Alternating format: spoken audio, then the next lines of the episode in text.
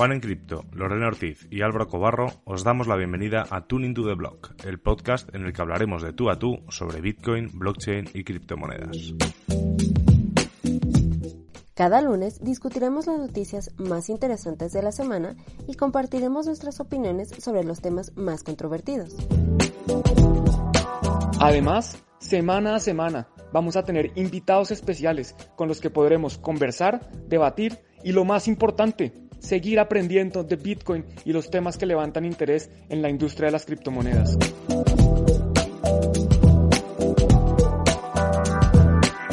Hola, ¿qué tal? Bienvenidos, ahora sí que sí, a una nueva temporada de Tuning to the Blog. Yo soy Álvaro Cobarro y por supuesto conmigo al otro lado de las pantallas están Juan y Lore. ¿Qué tal chicos? ¿Cómo estáis?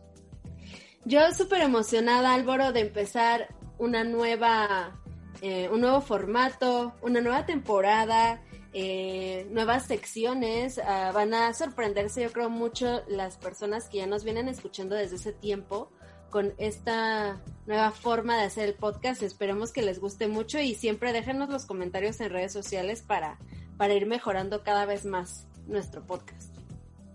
De acuerdo con Lore, yo creo que es un momento importante en la vida de Tuning to the Blog estamos profesionalizando el podcast. Esto obviamente Álvaro tiene una influencia importante porque él es el que sabe del tema. Él está haciendo un máster de radio para los que no sabían y bueno, sí, también muy contento de empezar a ver cómo hacemos esto por secciones, con distintos invitados, con distintas tweets, dramas, de todo vamos a tener aquí y va a estar un poco más organizado, más dinámico, más rápido y también con más contenido de valor sin necesariamente alargar el podcast, que yo creo que eso es lo, lo que va a ser importante, que en, en el mismo tiempo van a poder absorber muchas más cosas interesantes, importantes que están pasando en la industria. Efectivamente, al final lo que se trata de esta temporada, que normalmente se, suele hacer un descanso bastante más largo, nosotros somos así de, de masocas, ¿no? Y hacemos una temporada en la cual más que descanso ha sido lluvia de ideas y el objetivo es el que comentabas tú, Juan, o hacer esto bastante dinámico y para mí la clave es lo que acabas de decir, es que lo has explicado, lo voy a volver a decir por si no ha quedado claro, que es que en el mismo tiempo o incluso menos tiempo, eh, los que nos escucháis os llevéis muchísimo más valor, ¿no? Al final estábamos haciendo unos programas los, los jueves, los que eran solo de audio, que era normalmente una entrevista larga al invitado, y hemos estado pensando que, que, se puede aprovechar mucho más este espacio también teniendo invitados, pero tratando de muchos temas. Y ahí es donde entran las secciones que vamos a hacer, que iréis conociendo. Hoy vais a conocer ya algunas de ellas, y yo creo que, no sé si os parece bien, chicos, lo dejamos un poco a la sorpresa. Por mi parte está bien, sí, que vayan viendo cómo va evolucionando y, que vayan viendo sorpresas en la medida en que van habiendo nuevos episodios. Eso es, aparte de las secciones, os aviso, no se repetirán todas las semanas porque hemos hecho una lluvia de ideas muy extensa, tenemos una lista de secciones muy potente y así que ya tendréis vuestras preferidas y como decías tú, Lore, eh, que nos la dejen también en, en, en las redes y ya llegarán también secciones en las cuales vosotros, la audiencia de Tuning to the Blog, eh, seáis también los protagonistas. Totalmente, estaría padrísimo que nos vayan proponiendo nuevas secciones también. Y vamos a empezar ya con esta pequeña presentación de lo que va a ser esta temporada. Dijimos, Juan, beta, alfa, no sé qué, tercera, fin, fin y al cabo. Eh, hay una cosa, hay una cosa que no va a cambiar, que es que va a haber un tema principal, eh, que es lo que vamos a hablar ahora, que yo creo que lo podemos presentar con una pregunta que al aire, que es los NFTs.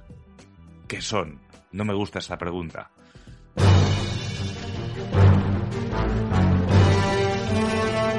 ¿Qué son los NFTs?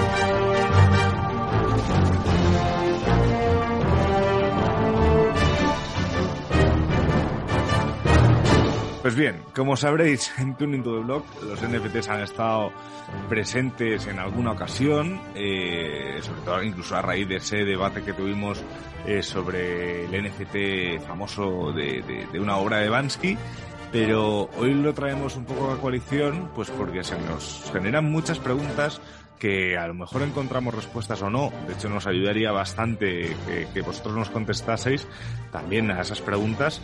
y yo creo que la primera pregunta es un poco el título del tema, eh, que es un NFT. Lore, si, si te animas tú, que eres parte activa de toda esta corriente. Muy bien, Álvaro. Pues un NFT es em, un non-fungible token en inglés.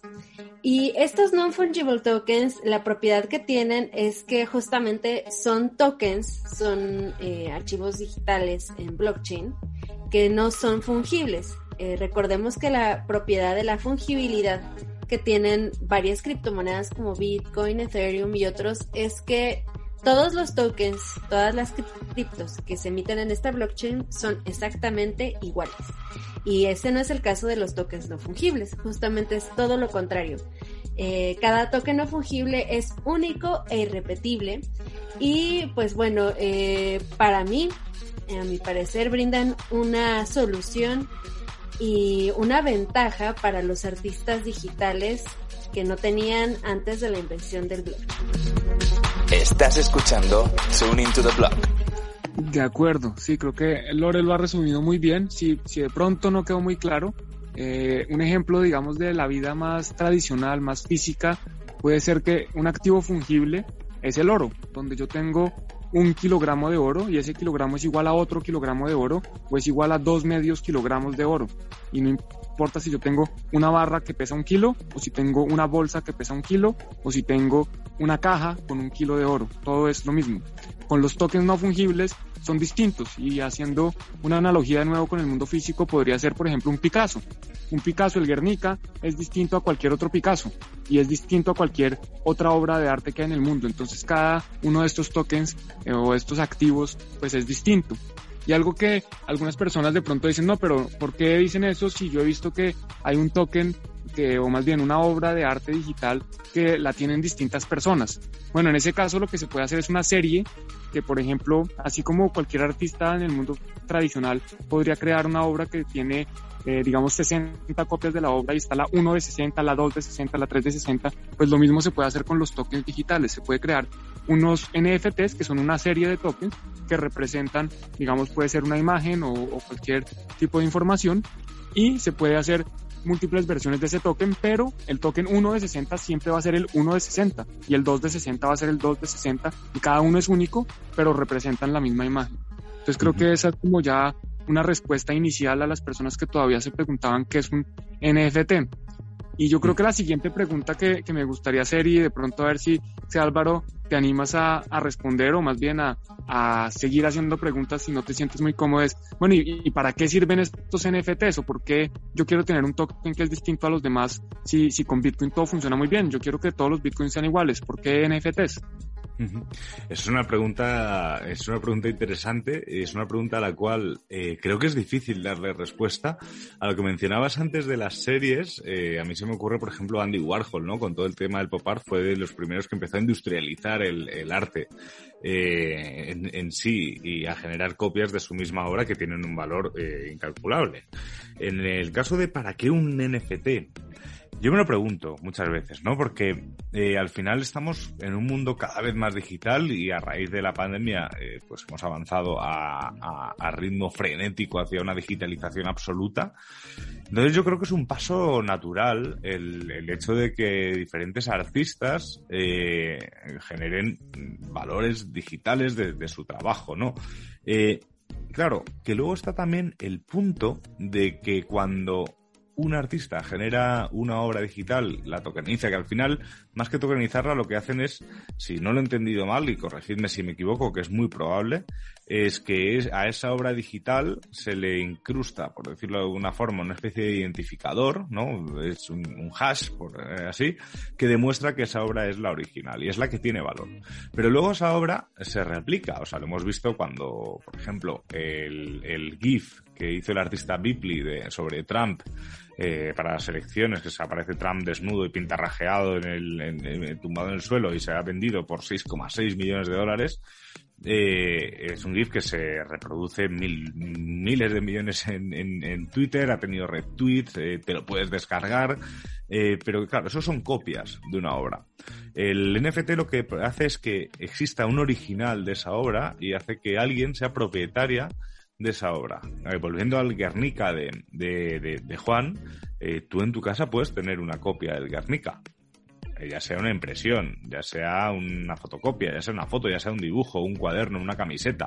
Pero el Guernica es el Guernica, el que está en, en, en Madrid, en el Museo Reina Sofía, si no me equivoco. Lo comprobaré. Es, es el Reina Sofía, sí. Estaba dudando entre el, entre el Reina Sofía y el, y el Museo del Prado. Entonces, ¿el para qué un NFT? Yo sinceramente, a mí es una cosa que aún me parece muy abstracta, porque, porque no deja de ser abstracto, es, pero a la vez me parece muy lógica y que seguramente dentro de unos años le veamos aún más lógica. Conozco infinidad de artistas que, que generan contenido digital, ya sea ilustración, ya sean animaciones, ya sean propios, los propios vídeos, incluso los propios tweets, como vimos en el caso de Jack, de Jack el, el fundador de, de Twitter. Eh, y esos artistas han visto como de miles de maneras sus obras eh, han sido utilizadas sin permiso, han sido copiadas, han sido plagiadas, han sido descargadas e impresas para hacer camisetas de las cuales no tienen ningún tipo de royalty. Y en cambio con la posibilidad de generar un NFT, de tokenizar esa obra, de generar de cierta forma una trazabilidad de la obra, han conseguido que exista una de esas copias digitales que tenga valor, el resto son simplemente copias y sobre todo que las transacciones que se hagan de compraventa de esas obras les generen también unos royalties, unos derechos de autor por su propiedad intelectual. Entonces, el por qué un NFT, yo es una pregunta que me estoy extendiendo y no sé si estoy dando una respuesta porque no sé si la tengo, pero yo sí que le veo mucho sentido al es un paso natural en un mundo cada vez más digital. No sé qué opináis vosotros a eso. Sí, estoy totalmente de acuerdo, Álvaro. Y yo creo que si nos ponemos a reflexionar sobre el porqué de un NFT, podríamos eh, tomar en cuenta, por ejemplo, todas estas páginas de GoFundMe, eh, OnlyFans incluso, ¿no? Eh, donde creadores de contenido o artistas o influencers o cualquier persona que desee que, que sus propios fans, que sus propios seguidores, puedan financiarlos de alguna forma y entregar ellos a cambio, ya sea videos, fotografías, escritos, un montón de material digital a cambio de, estas ganancias. Bueno, eh, básicamente el NFT funciona de esa misma manera. El NFT, el, el artista lo emite, sus fans, sus followers o personas nuevas que admiran su obra pueden comprarlo y de esta manera el dinero, la financiación, llega directamente al artista. Entonces, esto también es, es muy, muy padre porque te permite también deshacerte de, de, de terceros, ¿no? Como por ejemplo, en, en ocasiones anteriores, o más bien antes de, de, esta invención, como mencionabas, los artistas digitales pues sufrían muchos plagios, ¿no? Y en, en todo caso, si deseaban vender una obra a algún coleccionista, tenía que pasar generalmente por alguna galería. Y pues obviamente la galería se, se quedaba con un, un porcentaje de, de, la ganancia de la obra, ¿no? Y como mencionabas también, si esta obra que el comprador obtenía la revendía en algún momento de su vida, pues esa reventa ya no, ya no le llegaba ningún porcentaje de esa reventa al artista original, ¿no? Entonces, los NFTs eh, funcionan desde mi punto de vista de esta manera. Bueno, perfecto. Pues eh, hemos hablado mucho del arte, que yo creo que es una de las principales aplicaciones que hasta el momento se le ha dado a los NFTs. Y yo quiero, digamos, decir algo que, que, considero que puede ser un poco distinto a, a, lo que algunos entienden de los NFTs, pero que me parece un poco más apropiado. Y es que yo no los veo como, es que la obra de arte es, hay una original y el resto son copias. No, yo lo veo es como que hay un certificado a la obra de, arte. Entonces la imagen que representa o que está representando un NFT, pues como mencionaba Álvaro, todos la podemos bajar, utilizar, copiar, pegar, tomar fotos, etcétera, pero hay una persona que tiene un certificado que dice, oiga, yo soy el propietario de esa obra, a pesar de que todos los demás la puedan tener. Entonces el NFT sería ese precisamente ese certificado, no es necesariamente la obra directamente. Entonces es como una simplemente una forma de entenderlo porque no es que sea una cosa o la otra, son analogías que estamos utilizando para explicar lo que son. Pero adicionalmente quiero mencionar que que el, el arte pues no es, no es la única aplicación que tienen los NFTs.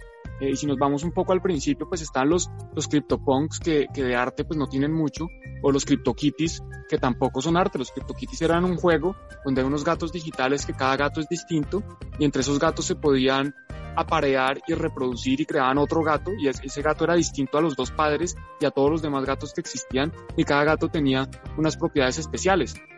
Y por ejemplo también tenemos el juego de Decentraland, donde en Decentraland hay un mundo digital y cada parcela, cada pedazo de tierra de este mundo digital pues está representado por un token distinto. Y el token que, digamos que si fuera una cuadrícula, el token que está en la celda A1 pues tiene un valor distinto del que está en la celda Z45, porque en el de Z45 está cerca un parque y el de la 1 está cerca un basurero. Entonces, pues cada uno de esos tokens eh, tiene un valor distinto y pues ahí también funciona el concepto de tokens no fungibles. Y para no ir muy lejos, eh, recientemente yo lancé un token no fungible que a pesar de que es en colaboración con un artista, pues la idea no era venderlo como arte. Nosotros lanzamos este token eh, simplemente para conmemorar los 10 mil seguidores o suscriptores a mi canal de YouTube, los primeros 10 mil suscriptores. Y es otra forma, es simplemente es una representación de este elemento conmemorativo que estamos emitiendo. En vez de emitir un diploma o una medalla o un algo físico a lo que podríamos estar acostumbrados, un certificado de eh, un premio, estamos emitiendo un activo digital que simplemente representa eh, la propiedad de uno de 10 tokens que Juan Pablo emitió en este momento que para él es especial en su carrera, que de pronto no tienen ningún valor en el futuro y no estamos eh, pensando en hacernos millonarios lanzando unos tokens. Simplemente queríamos de cierta forma agradecerle a la, audiencia, a las personas que me han acompañado en este trayecto y pues para eso también sirven los NFTs. Y también sirve, por ejemplo, yo sé que ya se están haciendo seguros, eh, digamos, descentralizados en DeFi que utilizan NFTs para también tener, digamos, una representación de qué fue lo que se está asegurando. O en el futuro yo no, a mí no me extrañaría ver NFTs para representar, por ejemplo, eh, una membresía en un club. Entonces yo soy el, el, miembro número uno del club y después está el miembro número dos y el tres y el cuatro y el 555 y para ser socio del club hay que tener ese NFT y pues lo único que puedo hacer es comprárselo a uno de los socios anteriores o, para, de pronto para entrar a, un club de, fiestas, a una discoteca, a un, ¿cómo lo llaman? A un, a un garito, eh, pues me pueden pedir un NFT, un token que represente que yo eh, tengo de permiso para entrar. Por ejemplo, unas, unas boletas de un estadio, los tiquetes de un estadio, pues cada silla es distinta. En el estadio las sillas están numeradas y en vez de emitir un tiquete físico que representa, mira, acá está mi entrada, la silla J45, pues yo tengo un token que representa mi, eh, mi sentada en, ese, en esa silla. Entonces yo creo que hasta ahora estamos empezando a explorar el potencial de estos NFTs y yo me voy a meter también un poco aquí ya a la controversia porque como el formato es más corto nos toca acelerar todo. Eh, también creo fielmente que muchos de estos NFTs en el futuro pues no van, a, no van a valer nada y que mucha de la gente que está comprando NFTs por cientos de dólares, miles de dólares, millones de dólares, pues eh, no va a encontrar a alguien que después le pague más porque al final pues es el mercado, ¿no? Y cuando estamos en, en momentos de exuberancia en que todo sube, pues claro, todos somos genios, todos somos eh, súper buenos traders, compramos cualquier cosa y mañana la vendemos más cara porque todo está subiendo de precio, pero cuando ya la gente se acostumbre y el mercado empiece a caer y ya todos tengan tokens y nadie quiera comprar más tokens, sino al revés, quieran es tratar de venderlos, pues yo creo que la gran mayoría de tokens, como pasó con las ICO, van a perder de valor. Y aquí me gustaría ver ustedes qué, piensan. ¿Será que estamos viendo algo similar a lo que pasó con las ICOs? ¿O no? Esto no tiene nada que ver, esto es completamente distinto. Y, si es distinto, pues ¿qué, ¿cuáles son las diferencias? Yo creo que, hay un punto clave en este, este, esta parte, entre comillas, oscuras de, de los NFTs. Al final, eh, un token no fungible, que es lo que viene siendo un NFT, tiene una diferencia primordial con una ICO, creo yo. Y es una diferencia que la gente no está viendo y me parece muy peligrosa, que es lo que decías tú, Juan, de qué pasa cuando la fiebre de esto pase, ¿no? Porque pasará, obviamente se normalizará, o sea, estamos en un momento de euforia y obviamente eso llegará a un punto en el cual eh, no exista tanta euforia, que al final, eh, cuando alguien invierte en una ICO, eh, ya sea la ICO correcta, fraudulenta o, o funcione o no funcione. En teoría, la gente ya de por sí se estaba pensando que estaba invirtiendo en acciones de una empresa cuando ya no eran así. De hecho, la mayoría de tokens eh, dicen ser commodities cuando realmente han funcionado como securities y de ahí vienen problemas también con la, con la regulación de, muchos proyectos. En el caso de los NFTs, yo creo que la gente ahora mismo está invirtiendo en ellos eh, pensando un poco en eso. Es una inversión.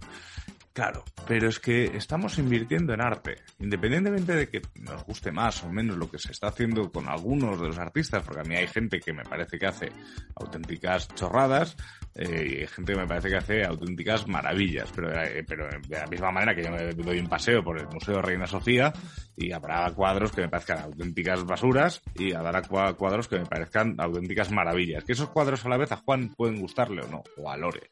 Entonces, estamos no, no olvidemos que no estamos comprando acciones de un artista, ni estamos, o sea, Bipli, ¿no? El, artista, el Bansky, no, no sé si es Bansky porque la gente sabe quién es, pero el, o sea, el, el, artista como estrella ahora mismo del momento de los, de los tokens no fungibles, del criptoarte, eh, tú no estás comprando acciones de Bipli. O sea, tú estás comprando una ilustración que hace este señor, que te gustará más o te gustará menos, o si la compras me imagino que te gustará, pero eso no significa que si este artista eh, sigue funcionando, obviamente, pues eso puede tener una apreciación, pero, pero estás comprando un, una cosa no fungible, estás comprando un cuadro digital, pero es un cuadro. Y eso, si lo quieres vender el día de mañana, tendrá que gustarle a alguien más. Y que esté dispuesto a pagar más de lo que invertiste. O sea, no estamos invirtiendo en un valor eh, especulativo, creo yo. O bueno, es que estamos entrando. El arte también puede ser un valor especulativo, ¿no? Pero pero creo que estamos, deberíamos de hacer un, un poco un, un, pensamiento y tratarlo tal cual, como, como, como una forma de hacer arte que, que, obviamente puede gustarte solo a ti y te comes un NFT si tu intención es venderlo más caro. Ahí creo que Lore eh, hace una cosa muy chula y lo ha dicho muchas veces que ya ha invertido en, en, en NFTs porque le gustan y porque los quiere tener, no esperando a venderlos por algo más de dinero. Así es, Álvaro. Eh, mi visión tal vez no sea eh, la, la, de la mayoría, porque eh, tristemente, a mi parecer, la mayoría los está viendo como mencionas, como un activo especulativo, más allá de, de lo que para mí, para mi visión personal es, que es arte. ¿no? Sin embargo, aquí yo diré que sí tiene mucho que ver con las ICOs, lo que estamos viviendo, y voy a exponer por qué. Las ICOs básicamente para lo que funcionaron y cómo funcionaban era para financiar proyectos, ¿no? Proyectos eh, de manera directa de parte de, de, las personas que estaban interesadas en participar en los proyectos y en las personas que estaban desarrollándolos, ¿no? Entonces, bueno, eh, de que, de que hubo muchas ICOs que fueron estafas totales porque justamente se aprovecharon del desconocimiento de las personas en no investigar de qué iba el proyecto o hacia dónde iba la ICO o en qué estaba eh, basada este, este proyecto, eh, pues sí, muchísima gente fue estafada, muchísima gente perdió dinero, pero básicamente lo que yo pienso es que fue por el hecho de que no entendían el, el uso de estas ICOs, o sea, el, a, de qué iba. Si tú ya tienes tiempo invirtiendo, por ejemplo, en startups, sabrás que más del 80-90% de las startups que, que, están emergiendo todos los días no van a lograr tener éxito, no van a lograr eh, trascender de, dentro de un, tiempo estimado, ¿no? Entonces, por eso es que son eh, las ICO son, digo, perdón, las startups son una inversión de alto riesgo, de altísimo riesgo que realmente no todas las personas están capaces, eh, más bien están dispuestas a asumir, ¿no? Este riesgo. Entonces, bueno, si, no, si nos vamos por ese tipo de, analogías, podemos darnos cuenta de que los NFTs como mencionaba, las personas tampoco están entendiendo de, de, qué va esto de los NFTs, o sea, solamente están escuchando por todos lados NFTs, NFTs, y se vendió en tantos millones y no sé qué, ¿no? Entonces, la gente está reaccionando exactamente igual que con las ICOs. Ah, pues a fulanito compró una ICO y se volvió millonario. Ah, pues entonces yo voy a comprar cualquier NFT de cualquier persona y X, o sea, no me importa, porque seguramente yo también me voy a volver millonario, ¿no? Y, y entonces se van a dar cuenta tal vez más adelante de que no iba por ahí la cosa, ¿no? Y que muchos NFTs que estamos viendo ahorita, pues van a terminar en el olvido, no van a trascender, van a, el artista va a dejar de hacerlos, va a aburrir, no sé, o, va a dejar de, de, ser popular o famoso. Y el NFT en el que invirtieron, porque lo, lo vieron de esa forma, como algo que los llevaría a la, a la riqueza de manera rápida y fácil, pues no va, no va a cumplir el cometido que ellos pensaban, ¿no? Entonces, eh, hay que tener mucho cuidado con, con las cosas y las inversiones que, que nosotros hagamos, porque si no comprendemos de qué va cualquier cosa, pues vamos a terminar muy lastimados. De acuerdo, yo creo que hubo menos controversia de la, de la que pensé que iba a haber. Creo que estamos alineados. Creo que el mensaje aquí importante es, bueno, NFTs están pasando, son una realidad, algunos van a perder de valor, otros no van a perder de valor. Eh, hay oportunidades, sí, hay que tener cuidado y hay que entender muy bien en qué estamos invirtiendo, qué estamos comprando, eh, qué estamos haciendo con nuestro dinero cuando adquirimos un NFT. Entonces creo que con eso podemos cerrar la sección del día de hoy. Este es el tema principal del día y seguir a la siguiente sección. Que bueno, Álvaro, ¿qué nos traes para esta sección? Pues yo, me voy a estrenar en este episodio con una, con una sección que iremos haciendo cualquiera de los tres que se llama Diccionario Cripto, que es bastante sencilla. Vamos a repasar el, el abecedario explicando diferentes términos. Y con la A, hoy... Ataque del 51%. Dícese de un tipo de ataque informático que pudiera ser perpetrado por una entidad o grupo de mineros de criptomonedas que posea el mayor poder de procesamiento de una red como Bitcoin, lo que le permitiría decir que transacciones confirmar y ejecutar otros ataques que puedan llevar a una especie de doble gasto. Seguro que si has llegado hace poco a todo este mundo de Bitcoin, habrás escuchado esta palabra. Incluso si llevas más tiempo es imposible que no hayas escuchado la clásica, ¿no? El ataque del 51%. Esto, pues además de la, de la definición exacta, ¿no? Que, que te daba antes, para que nos entendamos, es cuando sobre todo eh, una serie de nodos con intenciones malignas, por así decirlo, se hacen con el poder de cómputo o, el poder de decisión de más del 51% de la red. ¿Qué podrían hacer con eso? podrían generar doble gastos, es decir, podrían eh, decidir qué transacciones se hacen, qué transacciones no se hacen, podrían repetir alguna transacción, ojo, no podrían volver atrás en el tiempo, ¿vale? sería un ataque de todo lo que estaría, de todo lo que estaría por, por venir. Y obviamente esto es algo que preocupa bastante, porque eso solo se soluciona con una mayor descentralización de la red. Es por eso que cuando hay gente que dice que no es importante que haya muchos nodos mineros, como puede ser en el caso de Bitcoin SV, que es que he leído por ahí algunos que decían que, para qué tener mineros anónimos, mucho mejor tener poquitos y localizados para poder hacer transacciones con cero confirmaciones. Eh, aquí es el punto clave. O sea, cuanta más descentralización, más segura es la red y por supuesto es más caro este ataque del 51%. Estás escuchando Tune into the Block. Perfecto Álvaro, pues muchas gracias. Ya tenemos aquí el primer término del diccionario cripto con la A y bueno, la próxima semana vamos a tener entonces con la B, a ver si nos dejan sus comentarios. ¿Qué, qué término les gustaría que definiéramos con la B o qué creen que va a definir Álvaro? Y Lore, tú también nos traes una sección muy interesante. ¿De qué se trata la sección de hoy? En este nuevo capítulo de la nueva temporada y el nuevo formato que tenemos en Tuning to the Block, les traigo esta nueva sección, la cual nombré Realidad en el Bloque, en la cual les platicaré sobre los diferentes usos que tiene la blockchain. Tune into the block. Tune into the block. Crypto Podcast. Esta semana los NFTs, Non-Fungible Tokens, o tokens no fungibles, fueron noticia de nuevo cuando se dio a conocer que Sofía, la primera robot humanoide con inteligencia artificial y además reconocida como ciudadana legal de Arabia Saudita, creó un NFT de la mano de un artista llamado Andrea Bonaceto, el cual, bueno, realizó esta colaboración con ella. Y en esta colaboración existieron diferentes elementos. Elementos que Sofía introdujo a, algunas partes de la obra de Bonaceto. por medio de algo que se llama eh, ciclos reiterativos de evolución. Este término se debe a que Sofía, a través de diferentes algoritmos, puede crear, puede ser creativa y realizar obras de arte con patrones nunca antes vistos tanto en computación como en la humanidad.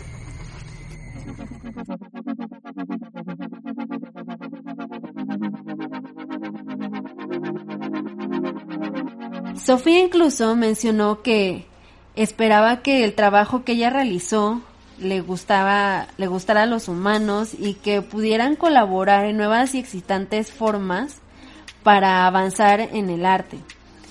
Em, este NFT se llama Sofía Instantiation y bueno, es un archivo MP4 de 12 segundos que muestra la evolución de un retrato de Bonachetto y bueno, esta pintura digital de Sofía también está acompañada eh, de una copia impresa, la cual será entregada al comprador de este NFT. Lo interesante aquí también es que el ganador de la subasta podrá convivir con Sofía y Sofía va a estudiar los rasgos de su rostro para dar algunos toques finales a esta obra, es decir, plasmará desde su punto de vista al nuevo propietario de este NFT. El non-fungible token mencionado eh, será subastado en Nifty Gateway, que es una plataforma de intercambio de tokens no fungibles propiedad de los hermanos Winklevoss. Como muchos ya sabrán, soy una fiel defensora de los NFTs, ya que a mi parecer brindan una solución para demostrar la autoría de las obras de diferentes artistas en medios digitales y a su vez también brinda la oportunidad de que los coleccionistas y la gente que apoya el trabajo de estos artistas puedan financiarlos de forma más directa. E incluso estos artistas pueden recibir regalías de por vida a través de la reventa de sus obras. Lo cual a mí en lo personal, con esta nueva creación de una inteligencia artificial, me hizo cuestionarme si realmente podríamos decir que la creatividad computacional es igual o más valiosa que la creatividad humana. Así que les dejo esta reflexión para pensar si en un futuro, tal vez cuando esté más desarrollada la inteligencia artificial, veamos eh, tal vez más desplazados o incluso una competencia ya más real entre humanos y máquinas. Por último, escuchemos las palabras de Sofía cuando anunció este nuevo lanzamiento de su primera obra de arte en NFT. On March the 23rd, 6:30 p.m. ET, I will become the art and the artist, the alpha and the omega. Join me as we move towards the new paradigm where robots and humans work together in the creative process. We are Hive's Mind.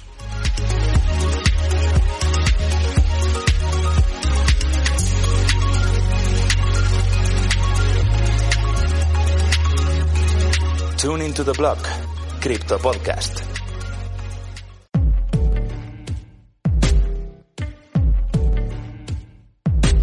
Siempre, siempre me ha, me ha hecho como mucha gracia, ¿no? El tema de, de la inteligencia artificial al final Sofía va a terminar haciendo más cosas que nosotros y quién sabe si dentro de un año o dos, eh, dentro de un año o dos, eh, es una inteligencia artificial quien hace tuning to the blog mientras estamos nosotros en, en, el Embassy Bar tomando cheladas con Lore. Ojalá, ojalá, ojalá llegue a eso.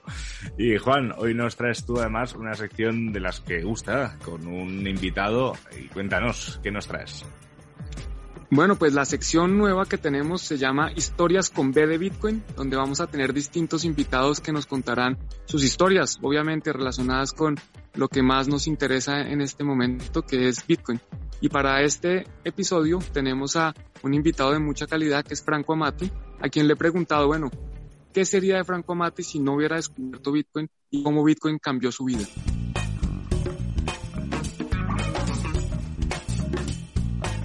Bueno, y aquí tenemos a nuestro invitado del día de hoy para la nueva sección, Franco Amati. Hola Franco, ¿cómo estás? Y cuéntanos un poquito de quién es Franco Amati. Hola, ¿cómo estás, Juan? Gracias por la invitación. Y Franco Amati, difícil definir, pero yo me definiría como un bitcoiner, ¿sí? Soy un usuario de Bitcoin hace muchos años y bueno, lo he usado tanto como ahorro, para transferencias internacionales, todos los usos diversos que ha habido, incluso no monetarios, de Bitcoin que ha habido, creo que los he utilizado. Así que me gusta definirme por ahí, por, en vez de empezar a nombrar startups o proyectos o demás. Bueno, perfecto. Y como Bitcoin nos queda muy bien para esta sección, porque esta sección se llama ¿Qué harías hoy si no hubieras descubierto a Bitcoin? Y qué me gustaría saber entonces, ¿qué sería hoy de Franco Amati si no pudiera ser un Bitcoiner porque no descubriste Bitcoin? Wow, buena pregunta. Y, sí, bueno, mira, yo cuando descubrí Bitcoin estaba trabajando de sysadmin, administrador de sistemas, ¿sí? Administrando servidores, eh, creando el alta de usuarios, de perfiles, permisos de acceso a las distintas bases de datos o redes de, una empresa. Eh, y bueno, eso trabajaba. Y bueno, ¿qué, ¿qué, hubiese sido de mí? No sé, tal vez seguiría por ese lado. Eh, estaba cómodo ahí, eh, pero bueno, descubrí Bitcoin, empecé los primeros años, la verdad que no, no pude ir por un ramo laboral de, en ese sentido, pero en 2013 eh, vi una oportunidad ahí de que en Argentina se necesitaba gente que haga cambista, ¿no? Casas de cambio de Bitcoin y bueno, en esa época no existían las casas de cambio que tenés hoy en día, que en Argentina tenés más de 10, que te permiten cambiar pesos argentinos por Bitcoin o Bitcoin por pesos. Y bueno, en ese momento se necesitaba gente que haga este trabajo y lo empecé a hacer yo y alguna otra gente en la comunidad lo empezó a hacer también, no era el único, pero fui uno de los primeros. Que lo que hacíamos era cambiar pesos argentinos o dólares, porque en Argentina también se usa mucho el dólar a veces, eh, por Bitcoin. yo iba directamente, eh, nos encontramos en un café, en una esquina, en algún lugar, eh, y bueno, mucho por referencia, por recomendación, por algunos foros, decía que yo hacía cambio y bueno, compraba a una persona, lo vendía a otra, ¿no? Por una spread o comisión en el medio, para tener una ganancia. Y empecé a hacer eso, y eso es lo que empecé a hacer al mismo tiempo que tenía mi trabajo tradicional. Eh, empezaba a salir de la oficina para hacer operaciones, como era, estaba trabajando en una empresa que no era de sistemas, eso me daba cierta flexibilidad, porque de pronto a veces iba a trabajar a la noche para, para hacer ciertos cambios en la red, que justamente era necesario hacerlo en momentos que no está la gente trabajando, que los empleados no están en las computadoras en ese momento. Entonces los días que trabajaba más de noche lo, tenía el día libre para hacer alguna otra cosa y bueno, estaba haciendo estas operaciones de cambio, que, eso me permitió conocer a un montón de gente, porque bueno, conocías a la comunidad que la necesitaba intercambiar, hacer compra-venta. En esa época usaba Antiox, porque obviamente cuando vos haces operaciones de cambio, yo compraba los bitcoins a una persona a precio de mercado menos tanto por ciento y se lo vendía a otra persona a precio de mercado más tanto por ciento, ¿no? Eh, pero uno tiene la volatilidad, tenía la volatilidad de Bitcoin en ese momento que Bitcoin en esa época rondaba desde los 60 dólares a los 130, el año 2013. Antes de la subida a 1000, rondaba siempre, en ese rango, entre los 60 o 70 y los 130. Por ahí andaba. Pero bueno, la volatilidad hacía que yo lo que hacía era comprar los bitcoins, los mandaba en T-Box, en el T-Box los vendía. Eh, en T-Box no me acuerdo cuánto, cuánto cobraba, si 0.5 o algo así, 0.3 eh, los vendía y bueno, cuando me encontraba con la otra persona, que tal vez era el otro día, la que, la que compraba Bitcoin, recompraba esos Bitcoins y bueno, se los entregaba al nuevo comprador. Perdía ahí una, comisión de empty box de ida y vuelta, pero mi porcentaje era mayor. Te, expliqué, perdón, me fui por las ramas, expliqué todo el negocio de cambio. Pero bueno, eh, mi vida, bueno, cambió mucho ahí porque, bueno, me llegó un momento que yo estaba haciendo bastante dinero haciendo esas operaciones de cambio, que era obviamente en la completa informalidad esto, sí, porque, bueno, no, había otra en ese momento. Eh, eran operaciones por dinero en efectivo. Eh, tal vez alguna por banco, yo tenía una cuenta bancaria que era la donde me depositaban el salario, pero la mayoría eran en efectivo. Bueno, llegó un momento que con mi jefe tuve una cierta pelea, se subieron, las voces se escalaron un poquito y se subieron un poco el tono de la charla. Eh, y bueno, la verdad que el haber estado haciendo operaciones al mismo tiempo me dio la espalda como para saber, ok, si me quedo sin este trabajo, a mí todavía tengo todo lo de Bitcoin que estoy haciendo y también estoy haciendo dinero con eso. Eh, y se puede decir que me dio la espalda como para decir, ok, ante esta situación que no me gusta, renuncio sin tener otro trabajo, va, otro trabajo en, ese rubro de sysadmin, pero sí tenía lo de Bitcoin, que, me daba la seguridad para, para hacer el cambio. Y bueno, eh, renuncié y seguí haciendo las operaciones de Bitcoin. Las operaciones de Bitcoin creo que seguí por por lo menos un año más. Después eh, se dio mucha más competencia y mucha más gente. Después empezó a haber casas de cambio. Tal vez el camino hubiese sido más formalizar todo el tema de las casas de cambio y seguir para ese lado, pero también eran muchos los que se estaban sumando y no sabía. Pero bueno, eh, al menos por un año y pico más seguí siendo cambista y bueno, fue un, la verdad que fue una linda época y fue el, si no fuese por Bitcoin esto no hubiese pasado de ya, ¿no? Perfecto, pues muchas gracias por compartir cómo Bitcoin cambió tu vida, Franco. Eh, es un placer tenerte acá y que puedas compartir con toda la audiencia de tu de Blog. Muchas gracias a usted, a vos por la invitación.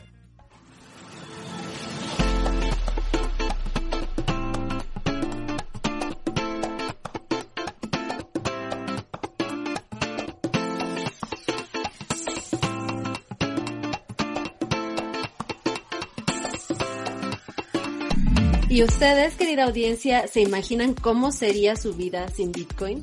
Honestamente yo creo que la mía sería muy, muy diferente también. Eh, ¿Se imaginan sin Tunito de Blog, sin Juan, sin Álvaro, sin Bitcoin? Pues realmente sería un, un mundo muy triste para mí, en lo personal. Para ti, Juan, ¿tú cómo ves la vida sin Bitcoin? También sería muy distinta, quién sabe qué estaría haciendo, pero se te olvidó mencionar algo muy importante, sin el Bitcoin Embassy Bar, porque podría llamarse de pronto el Embassy Bar, pero no Bitcoin Embassy Bar. Un bar, de, un, bar, un, bar, de diplomáticos, nada más. Ay, no, qué aburrido. Sería una vida definitivamente mucho más aburrida. Y bueno, a la audiencia, agradecerles por acompañarnos en nuestra nueva temporada, pero no se vayan porque viene una sorpresa. Antes de la sorpresa les voy a recordar que pueden suscribirse al podcast en sus plataformas favoritas si nos están oyendo en Evox, Spotify, Apple Podcast, Google Podcast, etcétera. Pues ahí nos pueden, se pueden registrar. También nos pueden dejar un review, que eso yo no sabía, pero parece que es muy importante. Si están en Amazon Podcast, ahí pueden darle un review, ponernos cinco estrellas, dejar su comentario o cuatro estrellas si quieren, pero no menos de cuatro, porque eso sí sería muy malo. Y también seguirnos en redes sociales. Y ahora sí, los dejo con Álvaro que les va a dejar la sección de salida. Y Álvaro, cuéntanos, ¿de qué se trata esto? Pues es una, sección que es DJ Satoshi, que es el nombre que me pondría ahora si empezase otra vez a poner música en bares, si se pudiese bailar, que no se puede. Así que como no se puede bailar, os he traído un poco de música para despedir y ahora os explico el por qué he elegido la siguiente canción. Brindo por las mujeres que derrochan simpatía. Brindo por los que vuelven con las luces de otro porque recuerdo tu cuerpo, pero olvido tu cara. Brindo por lo que tuve, porque ya no tengo nada. Salud, dinero y amor. Eso es lo que rezaba este tema de los Rodríguez, que ya me gustaría tener buena voz y regrabarlo como salud, Bitcoin y amor, porque eso es lo que os deseamos a toda la audiencia de Tuning to the Block. ¿Qué más se puede pedir? Brindemos por esta nueva temporada, esperemos que lo disfrutéis tanto como nosotros. Nos vemos el lunes que viene. Feliz fin de semana y brindemos todos juntos por Bitcoin.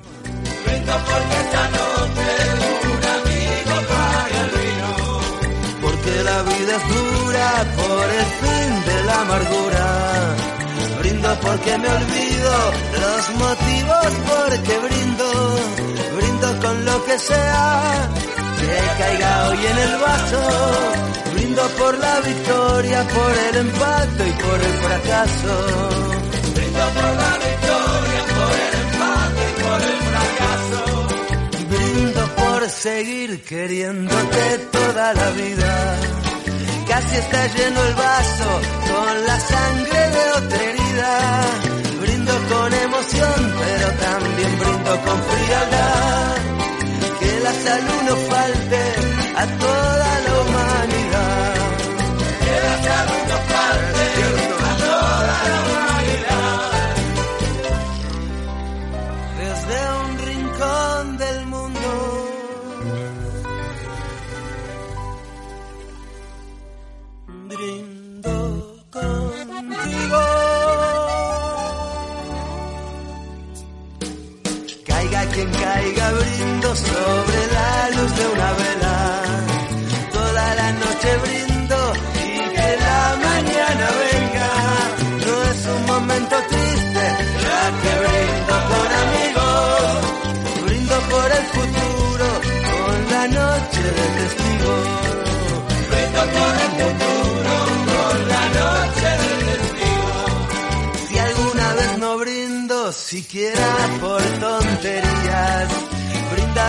Silencio por la fortuna perdida.